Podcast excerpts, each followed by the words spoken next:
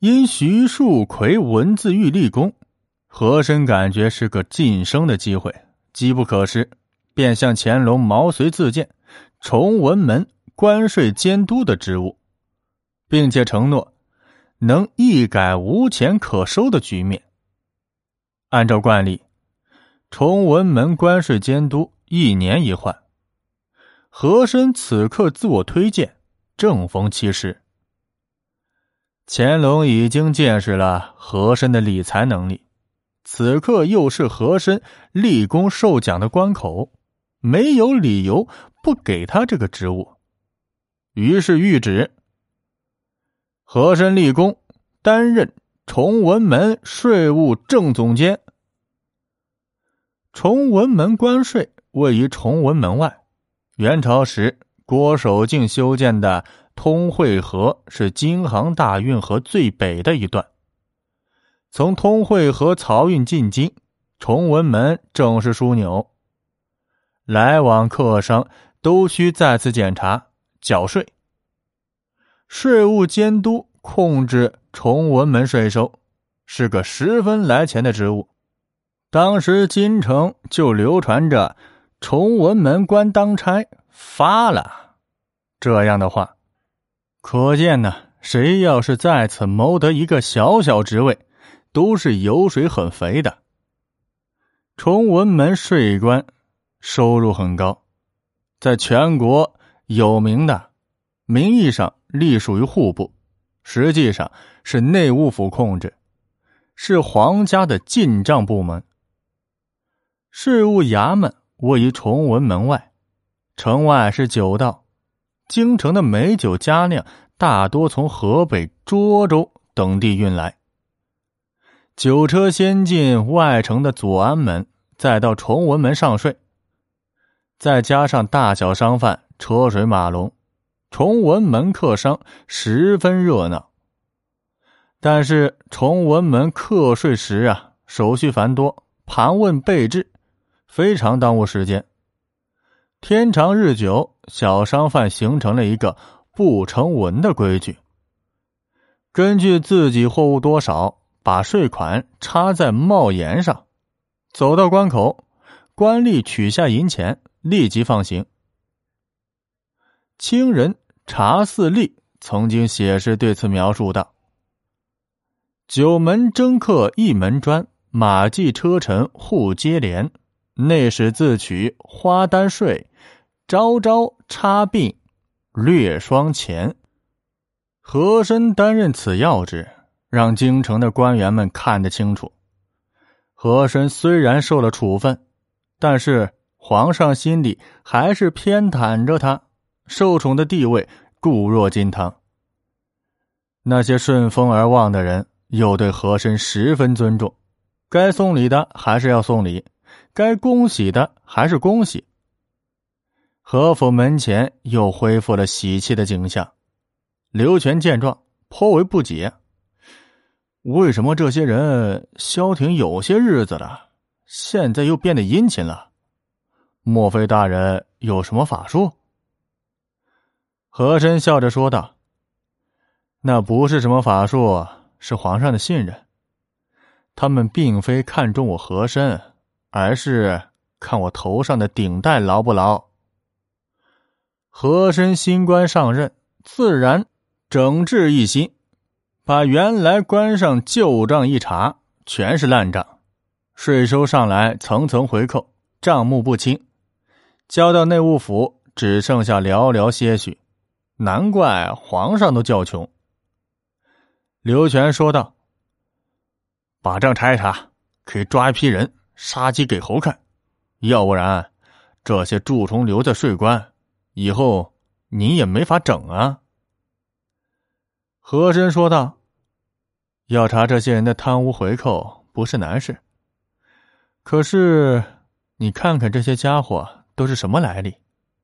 都是八旗王公的亲友，全得罪了，得罪得起吗？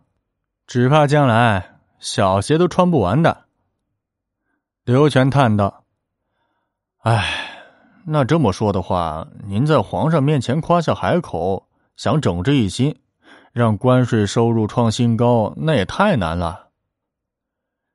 治乱象啊，一刀切是最好的办法。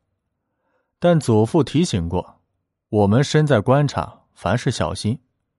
若一刀切，将来他们联合起来，我的位子也坐不稳。这种现象刚刚在户部出现过，我不能不谨慎。和珅说道。可是这么作奸犯科的，将来您要管的话，也是一件难事啊。所以呢，这些偷奸耍滑、只会捞油水、不会干活的家伙，我要把他们清理出税关。但是这些人呢，多多少少都有靠山，我也不能得罪他们。和珅貌似胸中已有了眉目。要做到这份上难呐，除非你让皇上出手。刘全皱眉说道：“你不读书，自然不知道机变之道。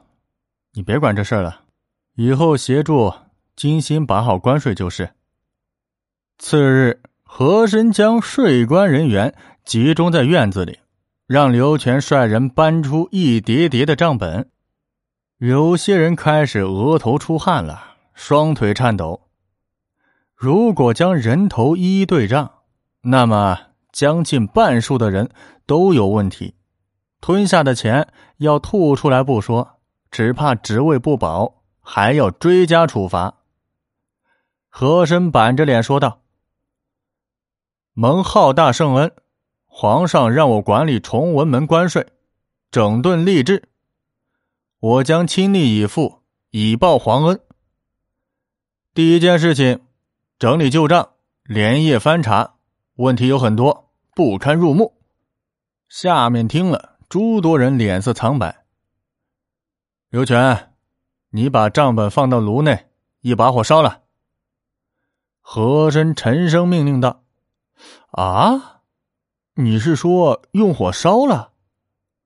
刘全怀疑自己是不是听错了，没错。和珅斩钉截铁说道：“熊熊的火光在炉中升起，诸人都松了一口气，这才笑逐颜开，有说有笑，齐称何大人英明有魄力。”和珅朗声说道：“我把前账一把火勾销了。”负罪向军机处禀报承责。今后崇文门关税，我将从严整治。大伙儿想跟着我和珅干的，就留下来；想另找高枝的，领了三个月薪饷，谋更好的前程去。留下来的，如果不会实干，只会混差使的，我也会一一清退，绝不妥协。在下说一不二，各位自行便去。这下，原来靠关系进来、只会捞油水、不会实干的人，躲过了一难，也是侥幸。知道待在这里以后便没有什么机会了，便领着薪水另谋生路。这样清理了三分之二的人，大多啊都是有路子的。剩下来的人就比较实在了。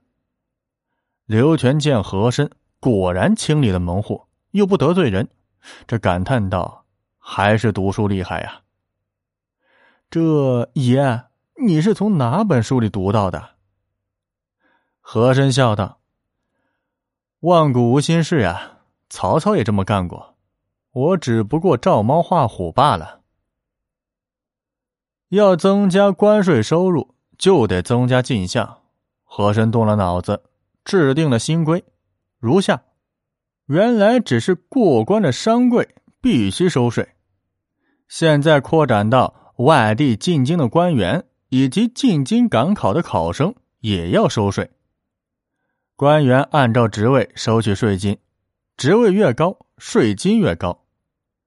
和珅将新规上奏皇上，乾隆颇为担心。官员不买账，自古以来没有这个规矩，恐怕难以服众啊。